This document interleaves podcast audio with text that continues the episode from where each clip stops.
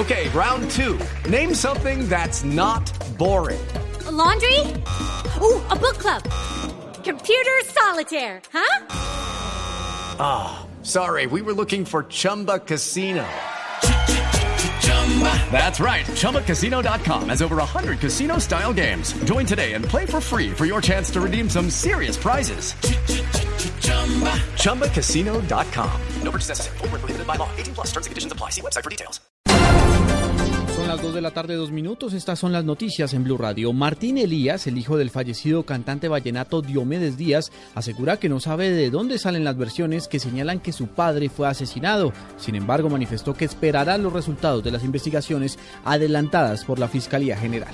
Lo que se sabe del principio, lo que sabe toda la familia es que murió de un paro cardiorrespiratorio, pues por ahora eso es lo único que yo sé. No sé nada, yo solo espero que mi papá descanse en paz y que esté al lado de Dios. Eso depende de la justicia. Yo tranquilamente pues pensamos que, que como se, todavía no han llegado todos los resultados, vamos a esperar. De todas maneras, eh, estamos, estamos, estamos con Dios. Dos de la tarde, dos minutos, un policía mató a otro en el departamento de Caquetá. Se investigan las causas del hecho y si se trató de un accidente o no. Eduardo Ardila.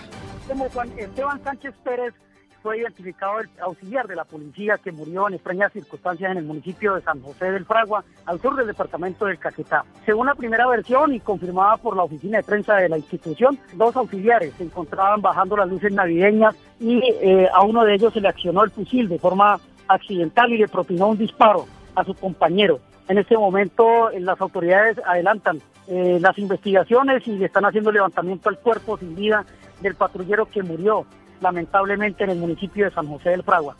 El, coronel de la policía aseguró que aún no va a dar declaraciones pues hasta que no se conozca una versión ya más adelantada de lo que fue este accidente en la que murió el policía. Nosotros seguiremos pendientes del desarrollo de esta importante noticia en el departamento del Caquetá, Eduardo Arriba Lozada, Blue Radio. Seguiremos al tanto del desarrollo de esta información. Entre tanto, les comentamos que un doble accidente de tránsito que involucra a un periodista en Arauca. El hombre se negó a practicarse la prueba de alcoholemia. Las autoridades adelantan las investigaciones para imponer las respectivas sanciones. La noticia con Francisco Díaz. La Policía de Tránsito y Transporte de Arauca Capital registraron un doble accidente que involucra a un reconocido periodista de la región. Según versiones de las autoridades, el comunicador de la emisora Arauca Estéreo inicialmente chocó contra un vehículo y al intentar huir del lugar accidentó a una mujer y a su hija de cuatro años que se transportaban en una motocicleta.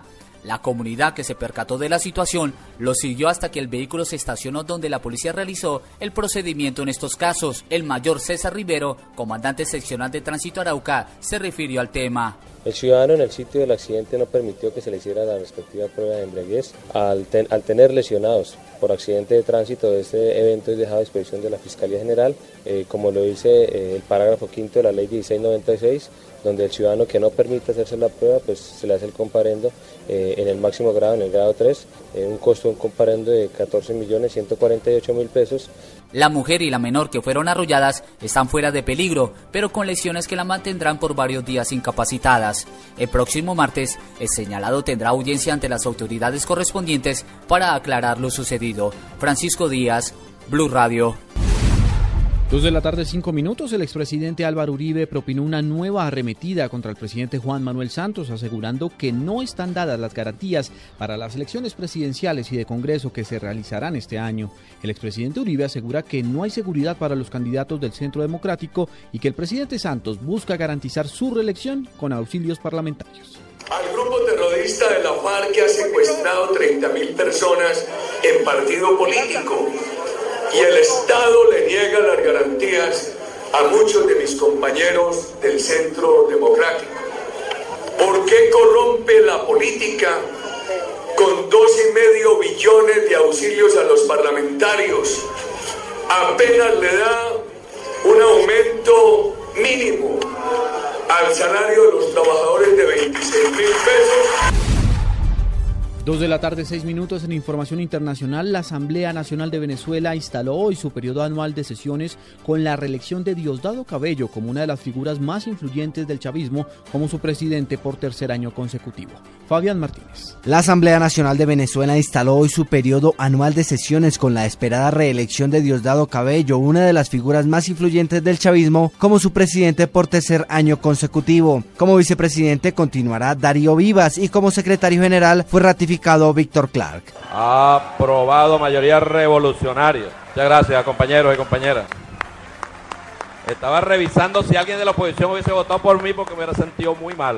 Precisamente cuando el hemiciclo en medio de Viva celebraba la reelección de Diosdado, la respuesta de la oposición vino por parte de una de sus principales exponentes, María Corina Machado, quien calificó esta elección como la aniquilación de la soberanía popular. A la aniquilación del pluralismo. Hemos visto cómo esta directiva, con la convalidación de esta secretaría, ha negado no solamente la participación de los diputados de la unidad en las comisiones y las presidencias que nos corresponden, pero incluso le ha negado el derecho de palabra, apagándole el micrófono, el horror de lo que representa hoy las fronteras venezolanas, donde la guerrilla está asesinando a niños venezolanos y que aquí se han negado a investigar. Fabián Martínez Pérez, Blue Radio. Noticias contra reloj en Blue Radio.